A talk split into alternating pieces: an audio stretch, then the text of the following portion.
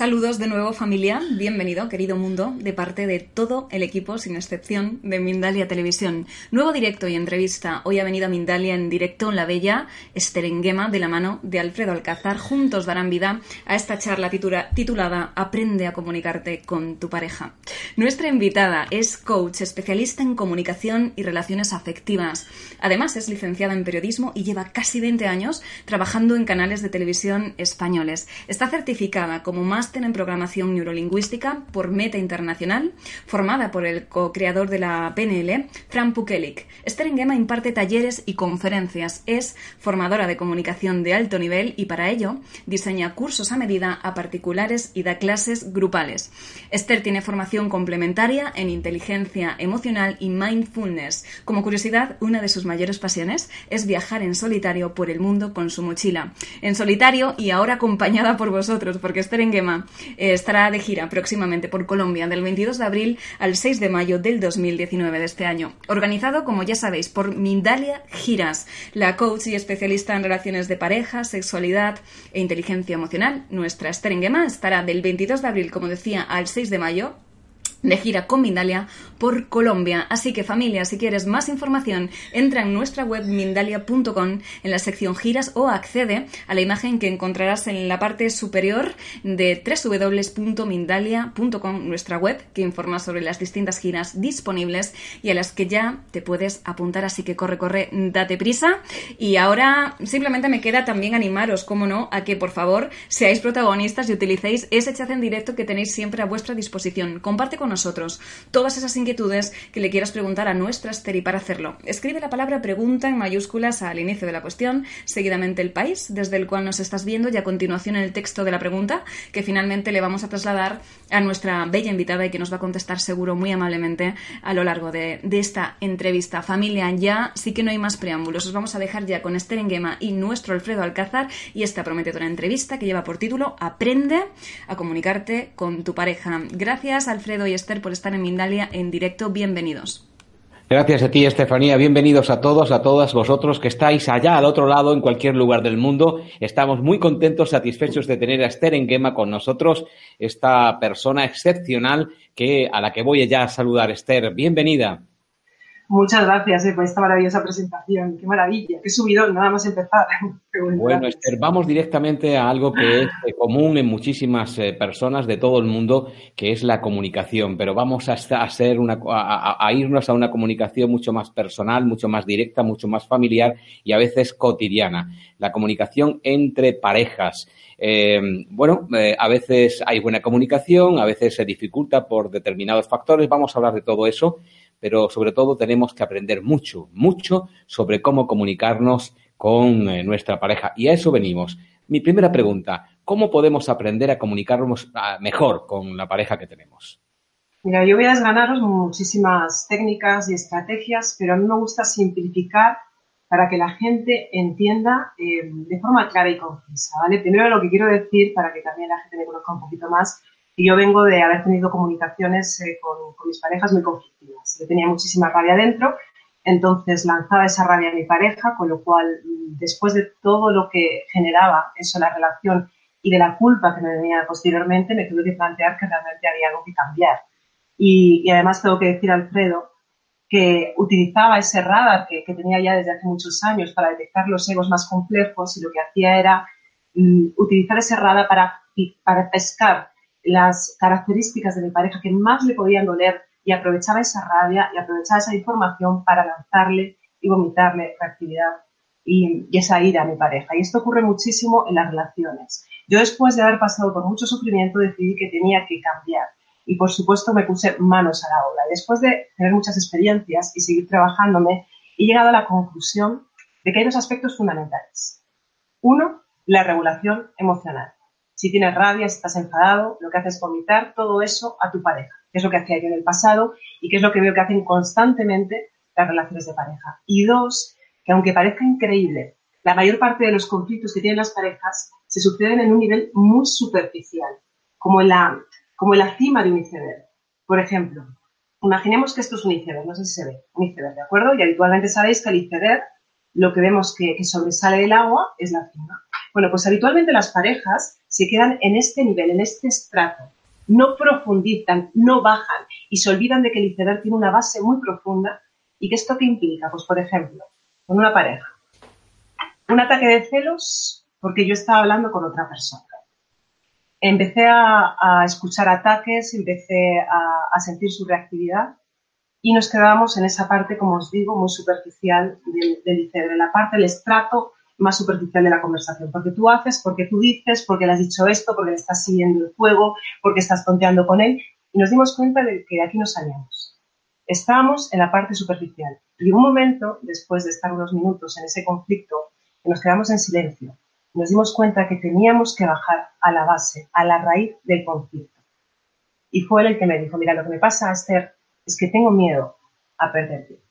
Tengo miedo a que te vayas. Tengo miedo a que te escapes. Y lo que necesitaba esta pareja es que yo le expresara mi cariño, mi amor, que le ayudara a sentirse más seguro dentro de la relación. Entonces, si tú te pones a discutir en la parte superficial del conflicto, te pierdes las emociones y las necesidades que todos tenemos en las relaciones de pareja. Y eso es bajar, eso es hablar desde el corazón. Eso es, Alfredo, atreverte a ser vulnerable. Hay mucha resistencia a atreverse a ser vulnerable. El primer paso, identificación de emociones, de las emociones que estamos sintiendo.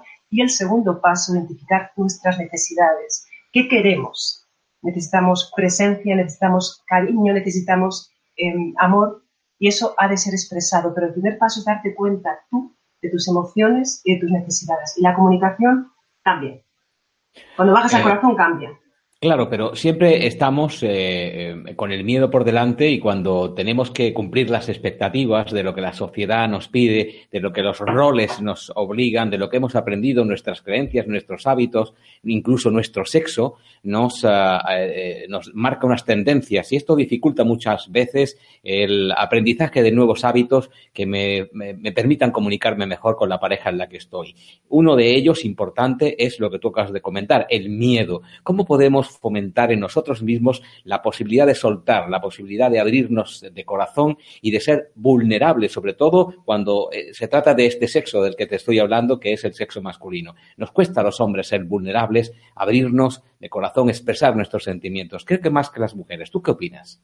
Sí, yo pienso lo mismo, pero porque hay una carga, o sea, desde pequeñitos eh, se os ha eh, condicionado para que no expreséis las emociones. Entonces, cuando yo hablo las emociones, algunos hombres dirán, pero ¿qué emociones? Si es que no, no sé identificarlas y mucho menos voy a aprender a expresarlas. Sí que es cierto que ha habido un gran condicionamiento, incluso hoy en día, lo vemos en ciertos programas, cuando un hombre se pone a llorar y expresa su emocionalidad, al final se le etiqueta de llorón. Entonces sí es cierto que eso está ahí, que hay una eh, dificultad extra añadida, porque hay unos condicionamientos y hay que reaprender. Entonces, mi recomendación en el caso de los hombres, como es tan importante para expresar las emociones, empezar identificándolas, es empezar a contactar con su cuerpo. Yo antes eh, era incapaz de identificar mis emociones porque era como una roca. Hay que contactar con el cuerpo y se puede hacer con muchas dinámicas, con biodanza, por ejemplo. La biodanza te ayuda a atravesar emociones, con mindfulness, con la meditación. No te estoy hablando de hacer deporte y machacarte en el gimnasio o irte a correr, no. Estoy hablando de dinámicas que te lleven a tener presencia en tu cuerpo. Porque en el momento que empiezas a tener presencia en tu cuerpo, no estás siempre fuera, pendiente de lo que hay que hacer, empiezas a darte cuenta de las sensaciones corporales, de esas emociones que están sucediendo y aprendes a identificarlas. Y el siguiente paso es empezar, a expresarlas. Y si es cierto que hay ese miedo, pero eh, hombres y mujeres, hombres y mujeres a mostrarse vulnerables respecto a la pareja, y más el hombre que no quiere mostrar esa debilidad porque es un poco eh, tradicionalmente el proveedor ¿no? de, de, de, material a casa. Entonces esos condicionamientos limitan también que el hombre muestre esa fragilidad, esa vulnerabilidad. Pero es importante, y esto eh, lo digo por experiencia, porque he visto muchos procesos de hombres que, que se han abierto en canal, darse cuenta que ser vulnerable no es debilidad en absoluto. Es un tipo de lenguaje distinto en el que reconoces tus emociones, tus necesidades y no hay nada que ocultar. Lo que te hace daño es cuando estás intentando ponerte máscaras, cuando te pasas el tiempo intentando ocultar lo que tú no eres. Es como que tienes que defender algo. Y es agotador. Y lo sabemos, es agotador. Cuando de repente haces así y empiezas poco a poco a expresarte, te das cuenta de que no hay nada que defender. que eres la primera persona que es capaz de ver esas debilidades, esas emociones y que no hay nada de lo que avergonzarse, porque somos humanos y como humanos tenemos emociones. Y es un proceso que hay que hacerlo gradualmente, evidentemente. Como tú, por ejemplo, estoy con un cliente, tiene sus condicionamientos, lo primero es detectar esos condicionamientos, trabajar el cambio de creencias con esas personas y luego empezar con el trabajo corporal para que identifique sus emociones y luego poco a poco que se vaya expresando. Pero a veces es cierto que con nuestras parejas somos muy, sí, muy pesados. O sea, queremos que eh, nos cuenten todo, que hablen, em, que se abran en canal, es que no hablas conmigo. Entonces, ese tipo de, la tosigar a la otra persona, el empujarle para que se exprese, en absoluto, el exigir que una persona se exprese, genera dos respuestas. O el sometimiento, que desde ahí no conseguimos una comunicación efectiva, o la rebeldía a nadie nos gusta que nos exijan lo que tenemos que hacer o que nos diga lo que tenemos que hacer. Hay una parte de nosotros que se mueve bueno, eh, acabas de, entrar, introducir algo que quería preguntarte, que es la reactividad que tenemos muchas veces en pareja. Estamos reaccionando continuamente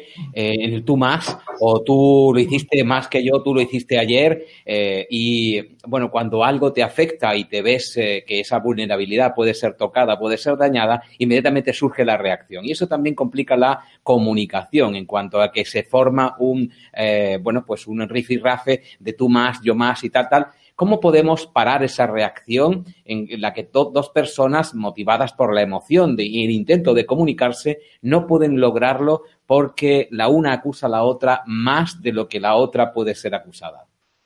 Sí, de hecho, más adelante espero tener una entrevista para ampliar el tema de la rabia, porque ya os digo que yo tengo un máster. Eh, yo os digo lo que yo he hecho y que a mí me ha ayudado y que me ha salvado de muchas. Yo lo que he hecho cuando me veo eh, y me he visto sometida, acorralada por la emoción, invadida por la emoción, lo que hago es apartarme, me aparto, y no lo hago de forma agresiva, ¿eh? informo. Ahora mismo no estoy, ahora mismo necesito gestionar esta emoción, necesito regularme o necesito tranquilizarme, me aparto, me doy una salita y cojo un cojín y empiezo a darle. Empiezo a darle, con cuidado de no hacerme daño. O cojo el brazo al cojín, al cojín, al cojín. O sea, cojo un cojín, una colchoneta y le empiezo a darle cojín. Pero, eh, o, empiezo a gritar, o empiezo a patalear. Es que parece como algo surrealista. ¿Qué hacen los niños? ¿Qué hacen los niños para atravesar sus emociones? ¿Qué hacen los niños para atravesar sus emociones? Lo que hacen es eh, soltar a través del cuerpo. Yo estoy hablando de personas como era mi perfil, personas con una alta reactividad. O sea, con una alta reactividad. Eh, cuando tú tienes esa alta reactividad, los caballos, a ver quién te, a ver quién, quién domina esos caballos es como que no, o sea, es un fuego interno brutal. Y lo que hay es mucho miedo a que te hagan daño. Cuando tienes miedo a que te hagan daño, lo que sueles hacer es atacar. Entonces es muy importante que esa emoción sea gestionada. Y la mejor manera, la más efectiva, cuando tienes ese volumen de rabia, para mí es soltar el cuerpo, golpear, moverte, hacer mm, dinámicas activas de Osho, que hay muchísimas dinámicas de respiraciones para que tú esa rabia la puedas gestionar. Una vez que has terminado de soltar esa rabia, yo recomiendo meditación. Meditación, utilizar frases de alta frecuencia para conectar contigo. Y ya desde la calma hablas con tu pareja. Es verdad, Alfredo, que hay personas que no tienen tanta cantidad de rabia, se sientan a meditar, respiran un poquito, se dan un paseo y ya están para hablar con su pareja. Pero no todo el mundo es así. No todo el mundo es así y yo tengo claro que en mi caso he necesitado mucho trabajo corporal. Mucho. Hay otra de las cosas en una doble vertiente. Haré luego una pregunta que tiene que ver con esta que ahora te voy a, comentar, que es el tiempo. Eh, la otra vertiente ya la llevamos, tú ya has apuntado algo sobre el tiempo. El tiempo que tenemos todos para hablar, porque cada vez hay menos tiempo y cuando estamos eh, juntos, pues eh, también poco hay demasiado tiempo. Y cuando hay tiempo, nos los están robando desde la televisión hasta Internet, etcétera, etcétera. Tenemos poco tiempo en realidad para dialogar y eh, cuando llega ese momento quizá no estemos tan preparados para poder eh, eh, pues darle nuestro, nuestro, nuestro sentimiento, nuestra visión de las cosas a nuestra pareja y lo que hacemos es pues hacer algo que tiene que ver con nuestra rabia o con, algún sentimiento importante que, no viene al, cuento en ese momento. El tiempo es un factor fundamental a la hora de comunicarse. Debemos entrar en un pausado tiempo para darnos aire, para darnos posibilidades. Sí, es muy importante elegir el momento. Es decir, si estás viendo que tu pareja está en un momento de, estrés y eliges ese momento, evidentemente va, a ser, mucho más complicado tener una buena comunicación. De todas formas, Yo con el tiempo, a lo mejor aquí eh, va a ser un poco polémico lo que digo, pero yo creo que al final es una cuestión de organizarte y de priorizar. ¿Qué estás priorizando en tu vida? Si tú tienes una relación conflictiva con tu pareja y no le dedicas tiempo a eso, evidentemente la calidad de tu vida eh, va a sufrir un deterioro. Entonces tendrás que preguntarte hasta qué punto es importante para ti tener una buena relación de pareja. Y además, eh, te voy a decir otro ejemplo. Todos tenemos tiempo para ir al baño, por lo general, ¿no? Todo el mundo tiene tiempo para ir al baño. Pues cuando se trata de gestionar las emociones, para mí es lo mismo. Tú no vas, eh, o sea, tú no te haces todo encima, pero en cambio las emociones las vomitamos como si, como si no hubiera un mañana. Lo mismo. De la misma manera que tú eres ecológico y te vas al baño, eres ecológico y eres higiénico y te vas al baño, tus emociones no puedes estar eh, vomitándoselas al resto de la gente. Con lo cual, si tú quieres, sacas tiempo para hacer eso y naturalizas, porque forma parte de tu regulación, de tu calidad de vida y de la calidad de vida de la relación de pareja. Con lo cual, sí es cierto que nos estamos llenando de cosas. Entonces, lo que hay que plantearse es qué es prioridad para ti. Y sobre todo, elegir el momento. O sea, eso hablar de temas delicados, aquí que le cogen el pasillo, de repente ese ratito que tenemos juntos, no. Y otra cosa, cuidado con comunicarnos a través de los WhatsApp. Eh, ah, tenemos una tendencia. Sí, sí, sí. Eso es tremendo. Eso es tremendo. Tremendo, tremendísimo. que, que, rompe parejas cada día, vamos, el WhatsApp. Pero a ver, es que eso, eso, es tremendo y yo me río porque también lo he hecho, lo he hecho. Y lo que pasa es que después de, de, estrellarte los pantalones dices, venga, vamos a, a ver, eh, cuando se tocan temas delicados no hablemos por WhatsApp, no mandemos los mensajes y se generan muchos malentendidos. Eh, de hecho, la comunicación no verbal es absolutamente fundamental. Eh, no sé, pues puede conoceros la ley de de Albert Meravian, ¿no? que, habla de la regla del 738-55, dice algo así que en la comunicación lo que, lo que incide a la otra persona un 7% son las palabras, el 38% el tono, la entonación de la voz, el ritmo, y el 50% los gestos, la mirada. Es decir, que más del 90% de la información recae en la comunicación no verbal. Otras investigaciones hablan del 70, del 80, lo que queráis. La cuestión es que es importantísima la comunicación no verbal. Y en el WhatsApp lo vas a cambiar por el emoticono de cabreado, de contento. No, eso no es suficiente. Es importante para tener una información y para tener una buena comunicación que mires a los ojos a tu pareja. Como mínimo, si estáis a distancia, llamada telefónica, pero es cierto que hoy en día puedes, puedes ver a tu pareja por lo general, depende de los recursos que tenga cada uno. Pero es mm. cierto que tienes más posibilidades. La comunicación no verbal es importantísima. De hecho, nos llega información mucho más rápido. Evita malentendidos. Y además muchas personas lo que hacen es mandar la pullita por WhatsApp porque dicen, bueno, así, así no tengo conflicto, así me lo quito rápido. Es eh, la peor inversión que puedes hacer. Por ahorrarte un jaleito, al final se montan las grandes broncas y discusiones. Eh, yo he visto eh, mandarse, o sea, el, mensaje final de separación a través de WhatsApp. No hay nada de peor gusto que separarse a través de un WhatsApp. no solamente es dañino, sino de mal gusto. En Bogotá, en Colombia, va a estar Esther y va a hacer eh, pues eh, conferencias y talleres. Parejas que dañan, parejas que sanan es una de las conferencias y el taller sanándose para aprender a amar y también otro taller cómo saber elegir una pareja. Esther es, entre otras cosas, especialista en, en las relaciones de pareja y allí en Colombia estará del 22 de abril al 6 de mayo de este año 2019. Esther en Gema en Colombia de la mano de Mindalia Giras. Eh, vas a aprender, vas a enseñar allí en Colombia y en otros otros lugares donde vas a estar alrededor de, eh, bueno, las próximas fechas, pero concretamente en Colombia, vas a enseñar técnicas, herramientas para poder eh, eh, poder trabajarse en pareja, poder estar más felices, que ese es precisamente el objetivo en, con tu pareja? Efectivamente, para mí eso es fundamental. Habrá una conferencia, una conferencia que os recordamos que es gratuita, donde por supuesto voy a explayarme contando, hablando de las relaciones tormentosas, de las relaciones eh, destructivas, de las relaciones tóxicas y cómo salir de ellas, cómo detectar cuando esa relación está entrando en esa toxicidad. También os daré pistas para tener relaciones sanas y equilibradas, pero la parte de los talleres me parece, va a ser un proceso, va a ser un viaje en el que al tiempo que yo os voy eh, aportando información, también os voy a dar una serie de dinámicas grupales para que vosotros podáis llevaros a casa, para que podáis, llevaros en vuestro cuerpo, vuestra experiencia vital, el atravesar determinados estados emocionales, el aprender a comunicaros eh, con vuestra pareja mediante ejercicios, el conocer vuestras heridas, el conocer vuestras emociones. Y lo que comento, y además me parece fundamental, para tener una relación de pareja y sana es fundamental que emprendamos un proceso de autosanación. Y a partir de ahí van a pasar muchas cosas. Entonces, el primer taller se llama Sanándome para aprender a amar, sanándome para aprender a amar. En esa sanación vamos a, eh, no quiero desvelar mucho, pero sí que os puedo decir que va a ser todo un viaje de emociones, de experiencias. Va a ser intenso. Yo, por supuesto, me voy a adaptar a los grupos, me voy a adaptar a las necesidades de cada una de las personas, pero eh, sí voy a pedir mucha entrega porque yo voy a entregarme todo, ¿vale? Y quiero que llevéis lo máximo. En ese sentido, quiero que llevéis lo máximo. Y el segundo taller, es cómo saber elegir a una pareja, bueno, pues ya, te has sanado, ya has empezado ese viaje de autosanación, vamos a aprender a elegir a las parejas.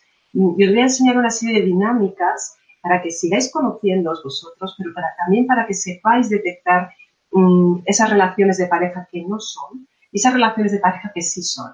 Entonces, eh, va a ser todo un viaje, una exploración habrá movimiento corporal, habrá muchas dinámicas. Quiero que, haya ejercicios a cada rato para que yo os digo, la gente no se quede con la teoría. La teoría te puede ayudar a hacer grandes clics, pero la, dinámica, eh, la práctica es lo que realmente te va a generar cambios importantes en tu vida.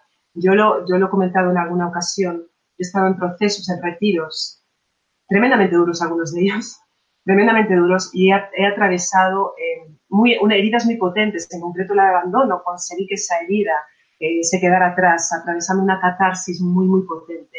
Entonces es importante cuando queráis emprender un proceso de crecimiento personal, estéis con personas que hayan pasado también por cosas similares o que tengan una experiencia amplia sobre esto, porque se tocan heridas y se tocan emociones. Pero, también os digo, yo soy partidaria de diversión. Hay que disfrutar, pero hay que disfrutar. Entonces, esto no va a ser eh, un No, no, quiero que, aprendáis, que os lleváis, pero quiero que os riáis, quiero que bailéis, quiero que, que, aprendáis a ser cada vez más vosotros mismos. Y yo voy a darlo todo para que sea así.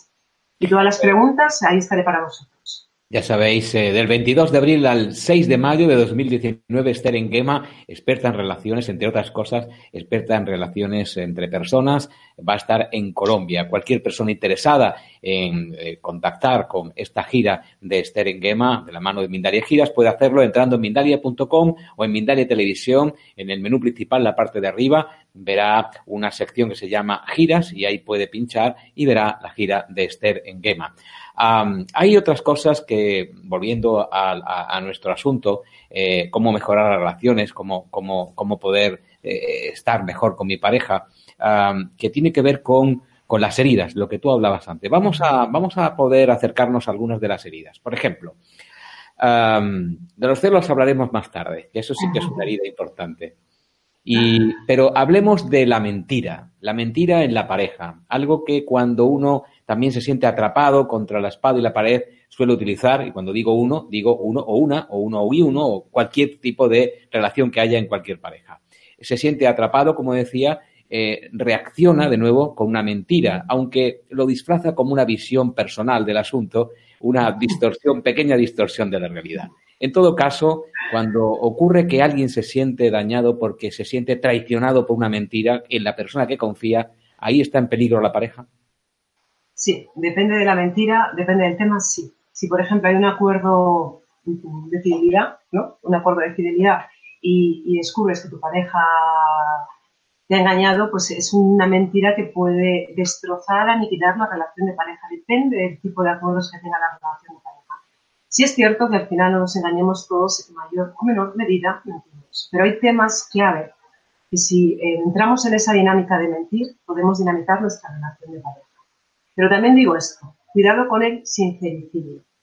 Es la comunicación menos empática que existe. Hay toda una apología, ¿no? A ser auténticos, a mostrarnos tal cual somos. Pues mira, si me enfado, me enfado y, te digo lo que pienso porque yo soy muy honesto. Cuidado con eso. Hay que tener en cuenta y presente si la otra persona está preparada para escuchar y también elegir un momento para hacerlo. Entonces, estar constantemente siendo honesto y decirle a la otra persona, además suele ser eh, esto suele estar relacionado, Alfredo, con críticas, lo que pienso, lo que, porque yo tengo que decirte lo que pienso, cuidado, porque eso puede ser tremendamente nocivo. Ni la mentira en temas delicados, ni eh, te voy a contar, te voy a vomitar todo lo que me apetezca, porque eso es muy poco empático. Respecto a la mentira, a ver, lo que es reconstruir una, una relación donde hay una, una mentira, una mentira que se considera grave dentro del seno de la pareja, implica un proceso. Un proceso y muchas parejas se quedan en el camino. Porque reconstruir la confianza no es sencillo. Entonces, eh, es importante las personas que tienen el hábito de mentir y que se pregunten desde dónde lo hacen. Hay personas que mienten mucho porque tienen miedo a la emocionalidad de su pareja. Y aquí voy a decir algo que puede ser también un poquito controvertido. Si tú pretendes que tu pareja sea sincero contigo, sea sincera contigo, lo es. Y le estás echando la bronca constantemente porque no aceptas la realidad de lo que te está contando, lo que vas a conseguir, es que tu pareja te mienta y se oculte. Porque a veces queremos que nuestras parejas sean muy sinceras y no, en el fondo no estamos preparados para escuchar lo que nos están diciendo.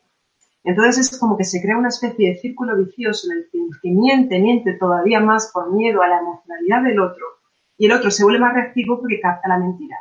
Entonces, por alguno de los dos lados esto tiene que romperse. O afrontas tu miedo a la emocionalidad del otro, o aprendes a aceptar si preguntas qué realidades que a lo mejor no te van a gustar. Eso es lo que diría así concretamente de la, de la mentira, del suicidio y de todo esto. La infidelidad puede ser eh, una vara de doble medida, depende de quién tenga esa vara. Eh, y esa infidelidad puede llevar también a una a coartar la libertad del otro. Es decir, dónde empieza y termina la libertad de cada uno en la pareja cuando eh, pues alguien piensa que alguien se ha pasado de la raya. ¿Cómo se maneja esto? Mira, esto te voy a poner un ejemplo personal, ¿vale? Eh, hace no mucho se acercó una persona a mí y me gustaba esta persona y esta persona me dijo que no era monógamo. Entonces yo al principio dije, bueno, vamos a intentarlo me di cuenta de que estaba yendo en contra de mis valores, eh, vamos a decir, esenciales. Y que yo al final no iba a poder transitar el estar con una persona que no sea A lo que voy, depende de los, de los valores y de tus necesidades. Es cierto, y eso es un tema bastante, bastante complejo, es cierto que en el momento en el que tú no quieres que tu pareja esté con otras personas y disfrute con otras personas, hay una parte en la que está de alguna forma condicionando su libertad. Pero es cierto que es un acuerdo mutuo. Las dos partes deciden condicionar su libertad para que el otro le engañe y le ponga los cuernos. Si tú tienes ese acuerdo, evidentemente si lo incumples va a tener unas consecuencias en la relación de pareja.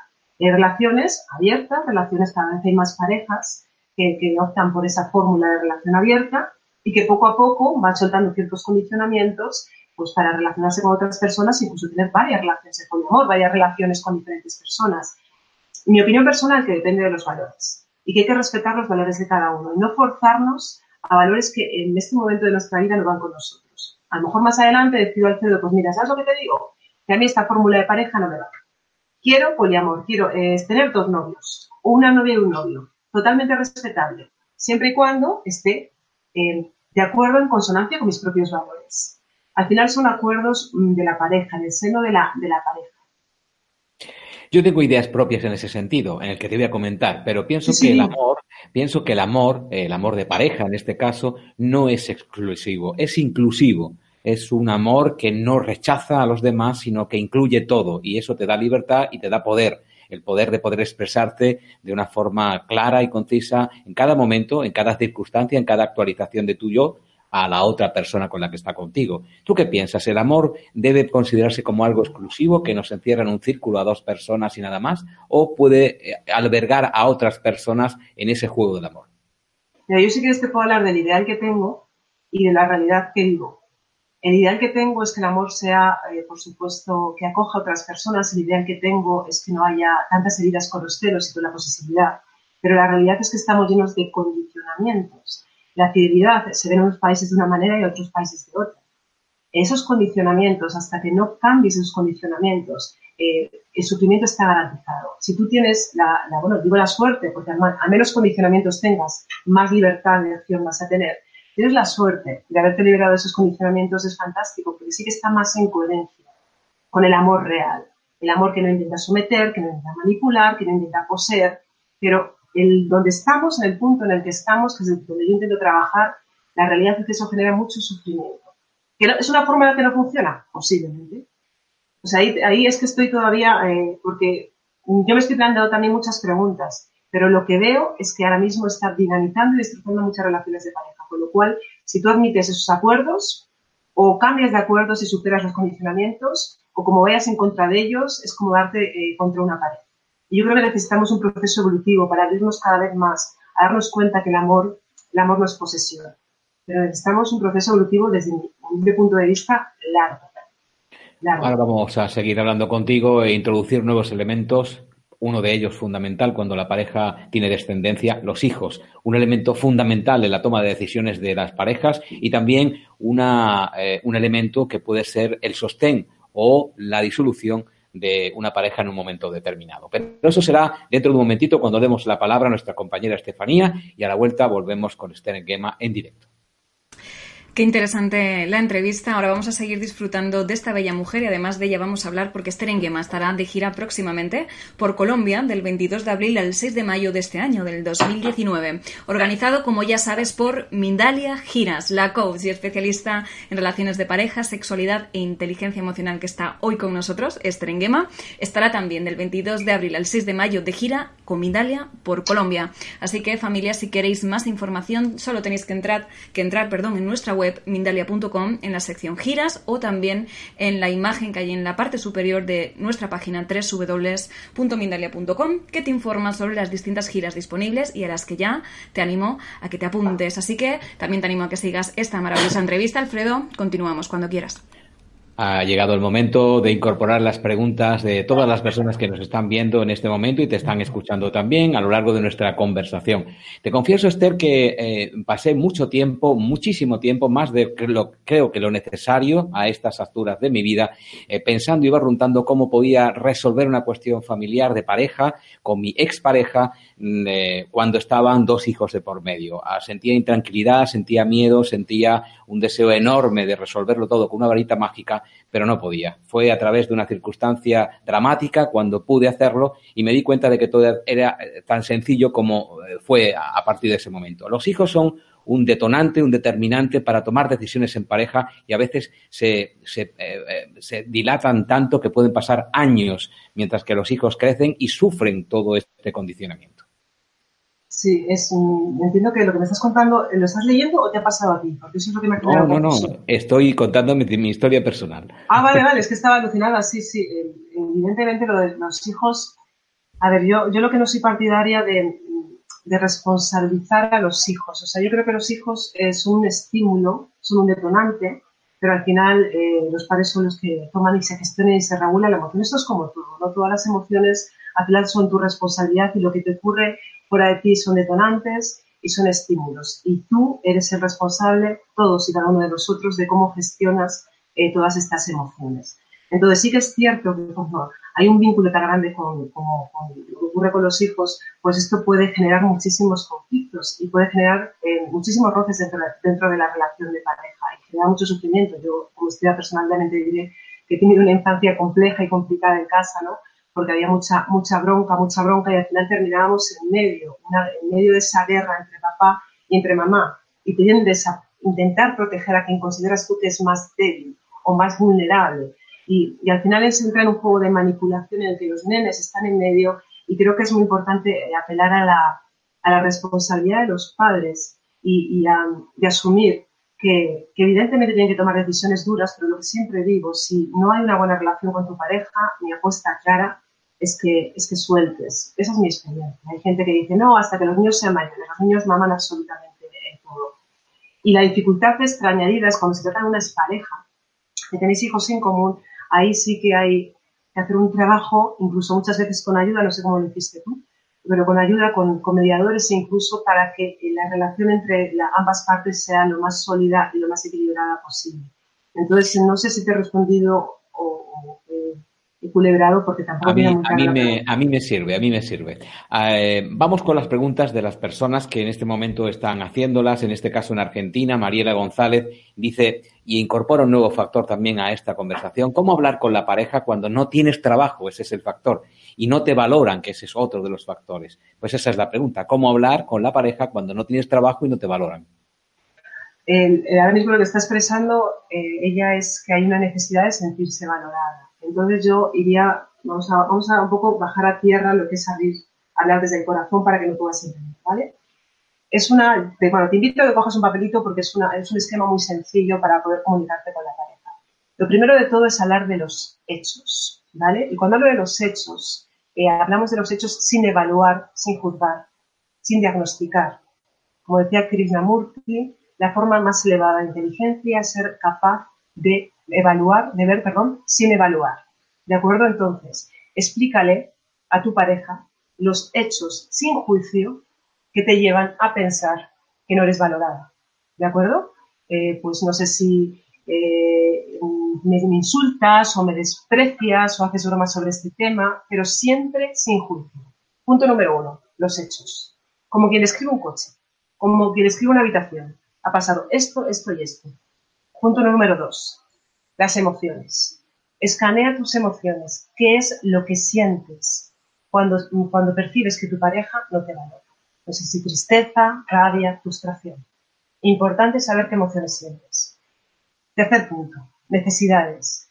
¿Qué necesidades crees que han de ser cubiertas? En tu caso, la necesidad de, sentirte reconocida, de sentirte valorada, no por lo que estás comentando. Vale. Cuando tú tengas ese conocimiento, cuando tú tengas ese conocimiento y has hecho estos pasos, atrévete a hablar con tu pareja y a bajar al corazón y expresarle cómo te sientes, y las necesidades que tienes respecto a la relación. Y el siguiente paso es una petición. Y pedir no es exigir. Pedir es estar preparado para que te diga incluso que no. Pero pide a tu pareja específicamente con un lenguaje afirmativo lo que quieres, no lo que no quieres, lo que quieres. Pues me gustaría, eh, no sé, me gustaría que cuando llegues a casa eh, me hagas un cariñito, eh, me gustaría que me ayudaras a la búsqueda de la búsqueda laboral.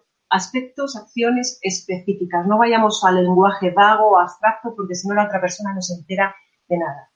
Y en esa petición ahí es donde surge el acuerdo. Yo lo que siempre intento con las parejas es que haya un win-win, que ambas partes ganen, que ambas partes sientan que están ganando. Pero también en ese momento puedes poner los límites. Es decir, no hablo de exigir a la otra persona, hablo de que tú saques los límites a pasear, no querer que el otro cambie, sino tú tomar la determinación de actuar de forma diferente. ¿Entiendes? Es decir, tú puedes pedir a la otra persona lo que quieras y el otro puede hacer lo que le dé la gana, pero luego tú puedes decidir también lo que te dé la gana. Y no hacerlo desde la amenaza, sino desde el respeto que sientes hacia ti mismo. Entonces, hechos con objetividad, sin juicio, identificación de emociones, expresión de necesidades, petición, y si no hay acuerdo, establece los límites. Y eso no es que el otro haga algo, sino que tú tomas la decisión firme de actuar de tal manera que te sientas tú más querida y valorada. Tú, ¿de acuerdo? Muchísima suerte. Gustavo Pacheco dice desde México, tengo un problema. Mi esposa se apega mucho al celular. No tiene algo que le guste cuando quiere hablar de eso u otro problema. Estoy leyendo textualmente. Posiblemente te despiste un poco. Lo soluciona diciendo, ya vas a empezar y de mis cosas no le gusta nada ni platicar del tema. ¿Qué sigue si ya no quiere hablar conmigo? ¿La separación? A ver, la separación tendría que tener muchísimos más datos. Lo que está claro es que si eh, tu esposa está hablando con el celular, revisa desde qué lado, desde qué lado te estás comunicando con ella. Si tú le estás reprochando a tu esposa que esté todo el tiempo hablando desde el celular, no vas a conseguir resultados, no estás metido en una comunicación consciente. ¿Por qué no pruebas a expresar a tu, esposa cómo te sientes? ¿Por qué no eh, pruebas a expresar a tu esposa lo que necesitas? ¿Por qué no pruebas comunicarte en lugar desde la demanda de una forma mucho más cercana? ¿Y por qué no le expresas a tu esposa lo importante que es para ti poder compartir con ella? Prueba cambiar la manera que tienes de pedir o que que suena exigencia y al mandar a tu esposa. Porque a veces no nos damos cuenta que no conseguimos muchas veces lo que nos gustaría porque no lo estamos pidiendo. O no lo estamos pidiendo, o lo estamos lanzando, o lo estamos vomitando. Y obviamente, a mí me puedes decir, mira, yo he tenido discusiones en las que he sido plenamente consciente, Alfredo, que la otra persona mm, estaba diciendo la verdad sobre mí. Pero como me ha atacado, como ha vomitado, eh, ha vomitado su reactividad, lo que he hecho yo es defenderme o me justifico, que es una defensa, o sea, es una especie de ataque también, la, defensa, ataque, defensa, ataque, o me bloqueo, me aparto y me alejo. Entonces no llega el mensaje. Con la emocionalidad no llega el mensaje. Prueba esa fórmula, ¿de acuerdo? Ábrete.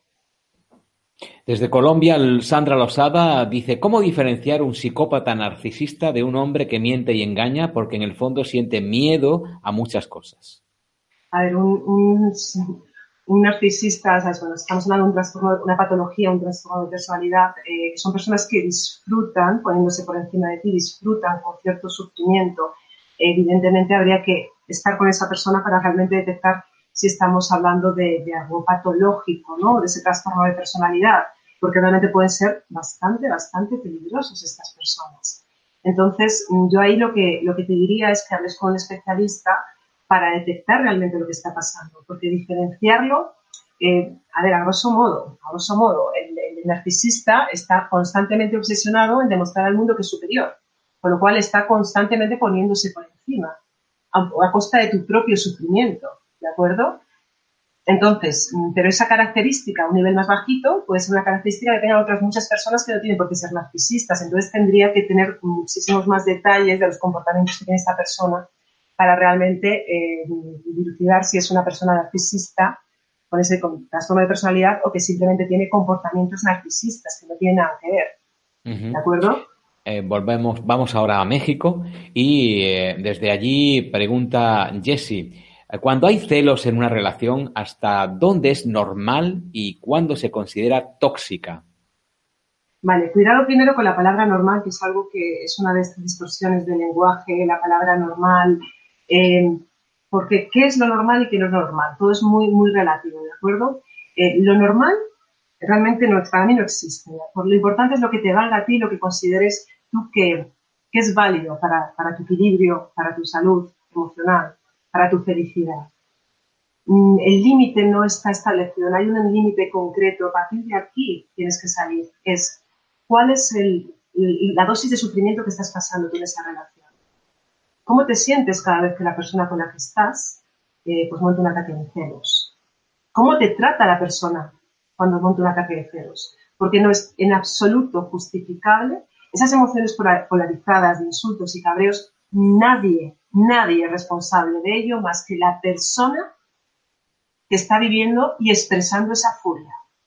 La otra persona haga lo que haga, no es responsable de que tu pareja, en este caso, no sé si se regula bien o no, no sepa regularse. Con lo cual, tendría, tendríamos que ver cuál es el sufrimiento que hay en esa relación.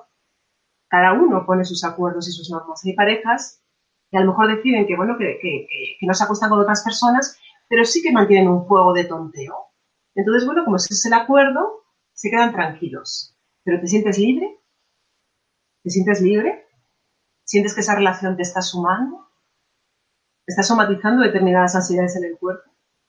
Es lo que hay que preguntar más si es normal o no normal. Porque a veces buscamos fuera una especie de baremo de lo que es y de lo que no es. Y al final solo hay que prestar atención a tu cuerpo y a lo que estás viviendo también. Mucha suerte.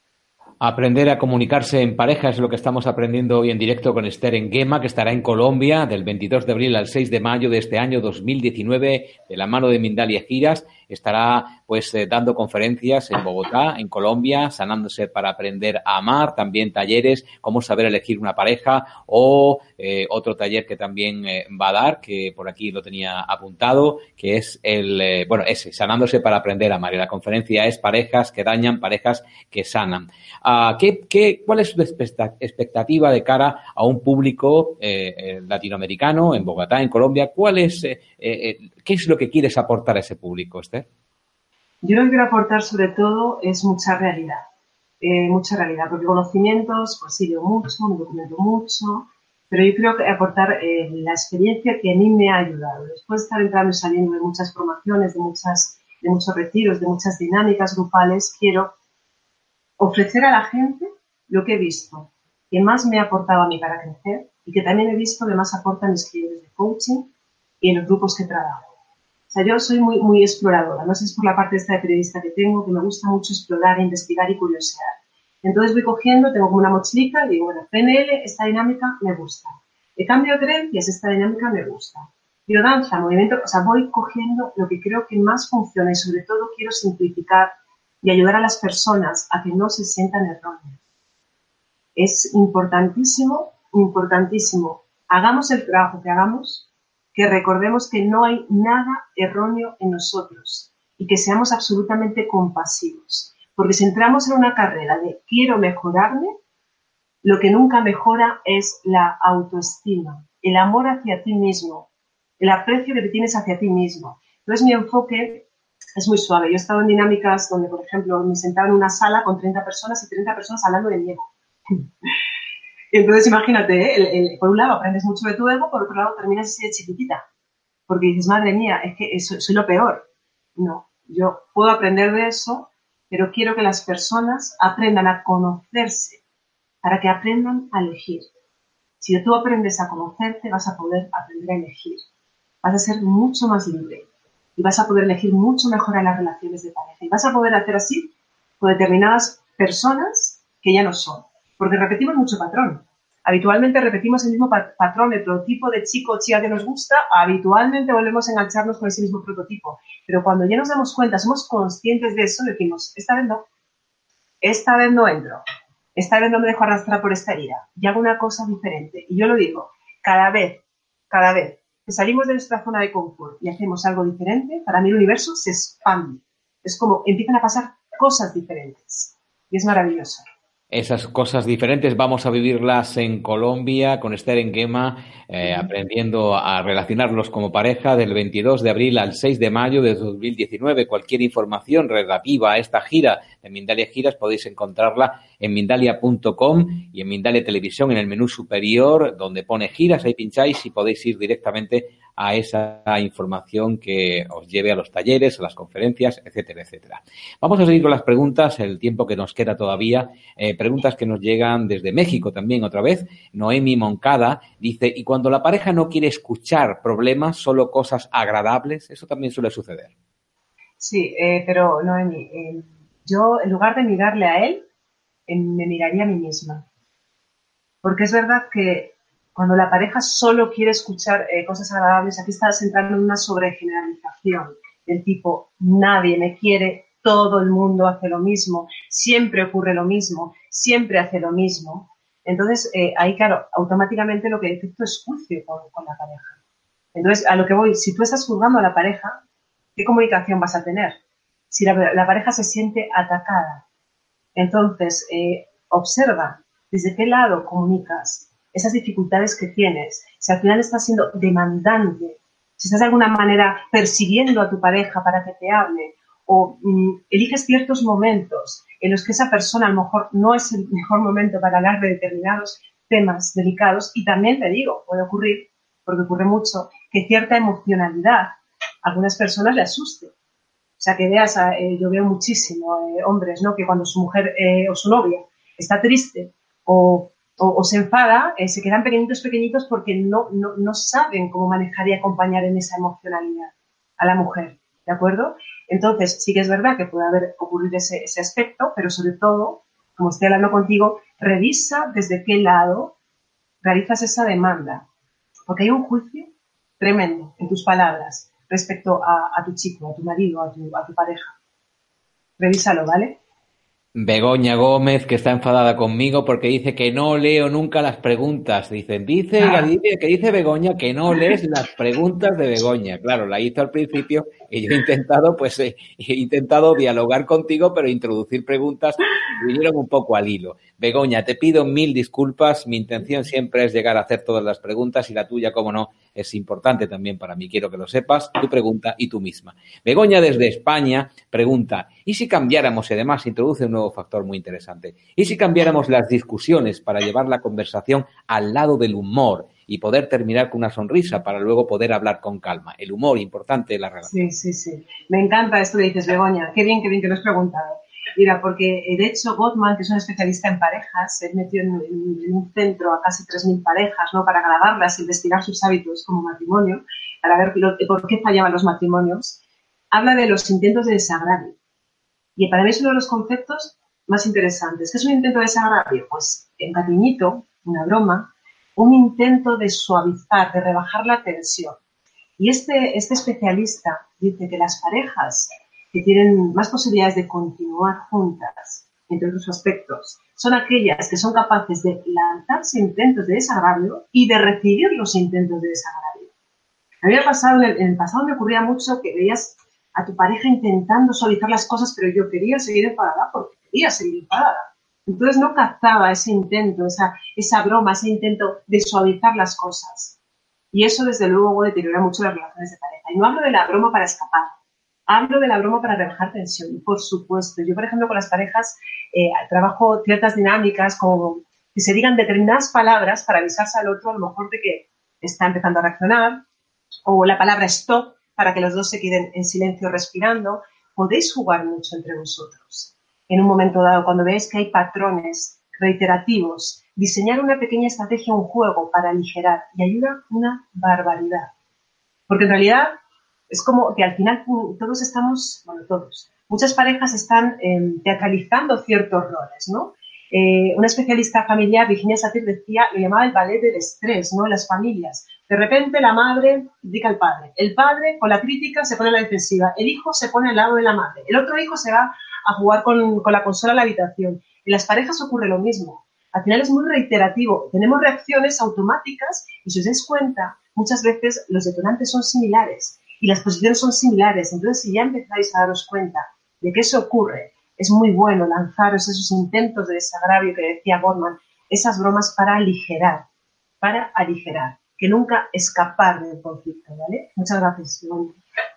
Hay comentarios que nos hacen desde otras partes del mundo. Ana María dice, hola, ¿cómo están? Con mi pareja estábamos alejándonos cada vez más. Se nos había acabado el deseo, muy importante también en la pareja añade un nuevo, es un comentario, pero prácticamente un programa entero, el deseo en las parejas, como cuando una pareja termina por dejar de comunicarse o tiene dificultades, el deseo también cesa, también se interrumpe la relación sexual en algunos o muchos casos, y eso como confluye también en una problemática interna que da origen a la culpa. No sé, ¿cómo ves esto del deseo en las parejas?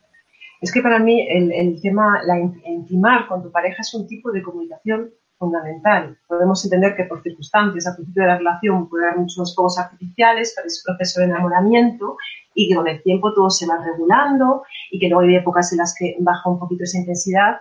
Pero cuando estamos entrando en esas dinámicas de, comodidad, en qué pereza me da o no haber expresado a tu pareja lo que te gusta, y eso de, al final lo que degenera en tener relaciones eh, íntimas, eso desde luego tiene una clara incidencia en la relación de pareja. Mira, te cuento un caso de, de, unos clientes que estuvieron, que, bueno, que tenían las relaciones de pareja totalmente pause. ¿Por qué? Porque durante, intentaban tener un crío, ¿no? Y durante ese proceso de tener un crío, que esto también tiene lo suyo, ella no podía, entonces al final se tuvo que someter a todo esto, ¿no? Para fin, para tener el niño. Con lo cual lo hacían en automático. Y ella al final se sentía un poco como medio violada desde el punto de vista inconsciente, porque ella, por supuesto, admitía lo, lo que estaba ocurriendo, pero con el objetivo de tener un niño. Después de estar dos años manteniendo ese tipo de, rutina sexual, la relación se quedó absolutamente deteriorada.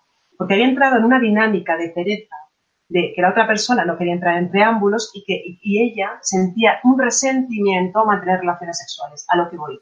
Cuando detectéis que hay algo ahí que no está del todo limpio, que hay algo ahí que se ha quedado resentido con tu pareja, es importante, importante que lo hablemos con urgencia. Porque eso que empieza la intimidad de la habitación que parece que no pasa nada, al final es el gran chivato muchas veces de las relaciones de pareja y es un polvorín. Con lo cual, sí a la intimidad, pero no solamente hablo de, del coito, mm, del coitocentrismo, hablo de la intimidad, de acariciarte, de tocarte, de buscar espacio realmente para, para el jugueteo. Me parece fundamental. Es una forma de comunicación que, marca la diferencia, que sella, que, bueno, es, es maravilloso. Es la esencia de, las buenas relaciones. Hombre. El perfume. 22, bueno, yo tengo una hora que falta muy poco tiempo para, porque la hora que estamos trabajando es universal. Así que mm. eh, me faltan muy pocos minutos para terminar. Hay muchas preguntas que vienen desde Argentina, desde Colombia, otros lugares del mundo. De este, en este caso me voy a quedar con una pregunta que llegó desde Panamá, pero tienes dos minutos para poder eh, contestar esta pregunta. Cristal dice desde Panamá, ¿cómo saber hasta dónde ceder? Sin que te sientas más débil para no empeorar la situación. También un asunto muy, muy controvertido. Ceder. Sí, sobre todo porque hay que detectar si hay una guerra de poder entre, entre la pareja, entre el hombre y la mujer, porque cuando hablas de ceder hay una parte de ti que siempre se está sacrificando. Eh, para mí es importante que cuando haya esa, para mí más que cesión es una confesión, ¿no?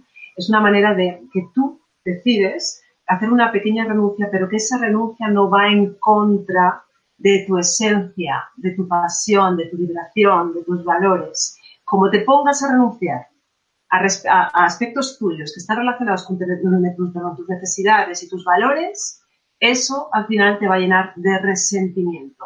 Y yo, por lo que te estoy, bueno, por lo que me está diciendo Alfredo, que te he escuchado, tengo la sensación de que hay una parte de ti que está realmente dolida, con esa cesión, con esa concesión.